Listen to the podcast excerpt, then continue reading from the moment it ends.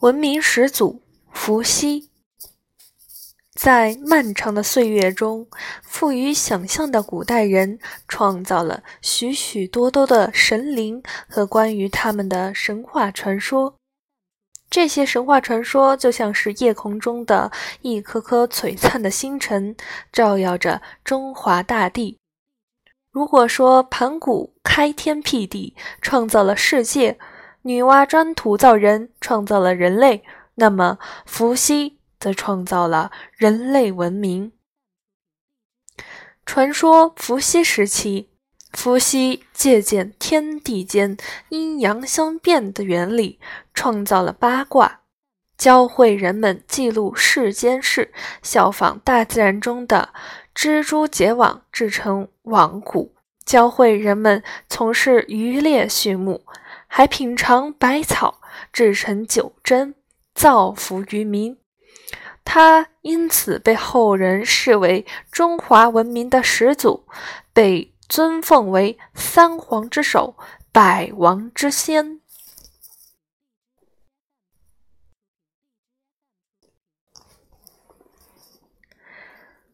相传伏羲人首蛇身。当年华胥国公主不小心踩了雷神脚印，生下了他。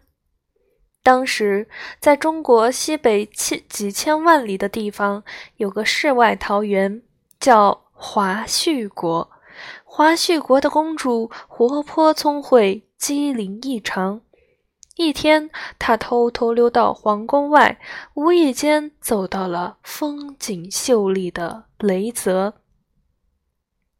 突然，他看到一个巨大的脚印，好奇心动，禁不住把脚伸出，想比比这脚印究竟有多大。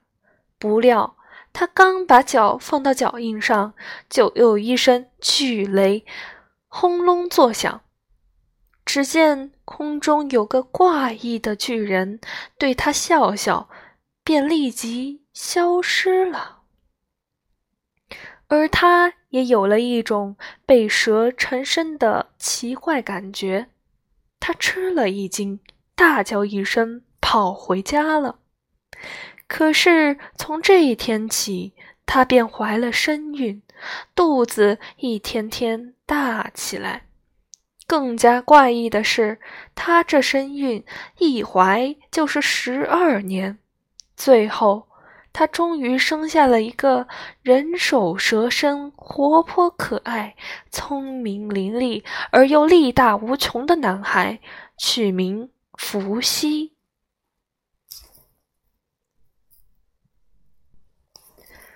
由于华胥公主怀胎十二年生下伏羲，所以古人便把十二年称为一季。他们还认为，当年雷泽的那个巨大的脚印就是雷神留下来的，而那个怪异的巨人就是雷神。也就是说，伏羲是雷神的儿子。于是，人们特意将他出生的地方改为成纪，用来纪念伏羲的降生。史学家经过考证据实，古代的成纪就是今天的甘肃天水。《汉书》记载，成纪属汉阳郡，汉阳郡即天水郡也，古地伏羲氏所生之地，因此人们一直将天水称作西皇故里。伏羲慢慢长大了，由于他才能非凡，人们不久就拥他为帝。他改革陋习，千方百计地造福人类。人们当时还没有学会耕田种地，唯有靠打猎和采野果为生，经常因为缺乏食物而生生饿死。为此，伏羲整天忧心如焚。有一天，伏羲来到河边，看到水中成群的鱼虾在嬉戏，便想：如果能把这鱼捕到，问题就解决了。次日，伏羲见到一只蜘蛛在精心结网，就悄悄地守在蜘蛛旁边。一会儿，一只昆虫飞来，一头撞到网上，被粘住了。伏羲灵机一动，就开始借鉴蜘蛛结网的技法，编起了网。很快，一张细密而又坚韧的网在他的手中诞生了。他拿起网撒到水里，怀着急切而又充满期待的心情等了几分钟，便谨慎地把网拉上来。现实让他激动不已，里面真的有几条鱼。伏羲立刻大力推广捕鱼的方法。后来又把这个方法灵活运用到捕鸟上面，使得当时的人类生产力大为提高。与此同时，他还向百姓传授了驯养野兽的办法，人类便有了家畜。从此，人们过上了比较平稳的生活。伏羲学识渊博。天天文地理无不通晓，他学习神明的道德风尚，洞悉世间万物的内在规律，是一位伟大的文化始祖。相传他创造了八卦。远古时期，人们对大自然的规律一窍不通，每逢狂风暴雨、雷电交加，便有恐惧又疑惑。伏羲想通晓一切，无所不知，便常常登上甘肃天水的卦台山顶，上观天象，下视地理。一天，他又到山中观察，忽然看见对面山洞里窜出一只异兽，龙头马身。这怪兽一跃而起。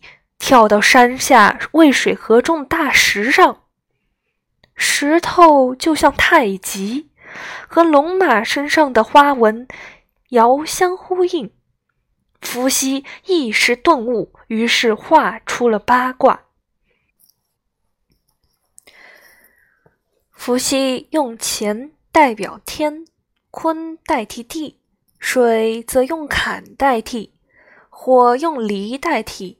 山用艮代替，雷用震代替，风用转代替，则用兑代替。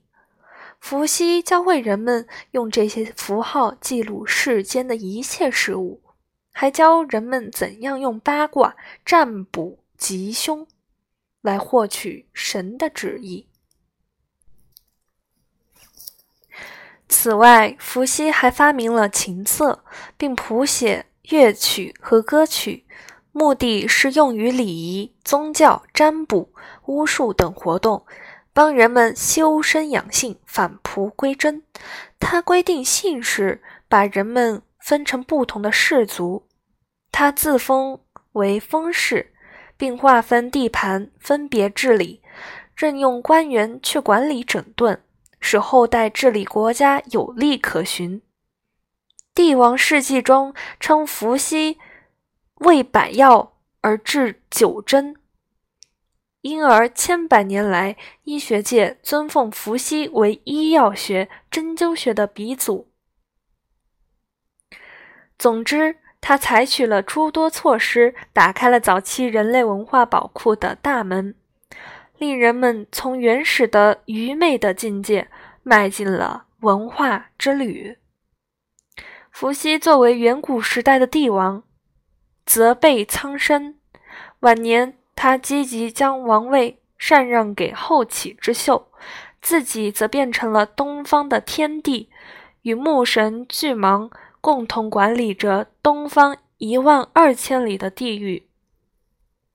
四季中百花盛开的春天就由他掌管，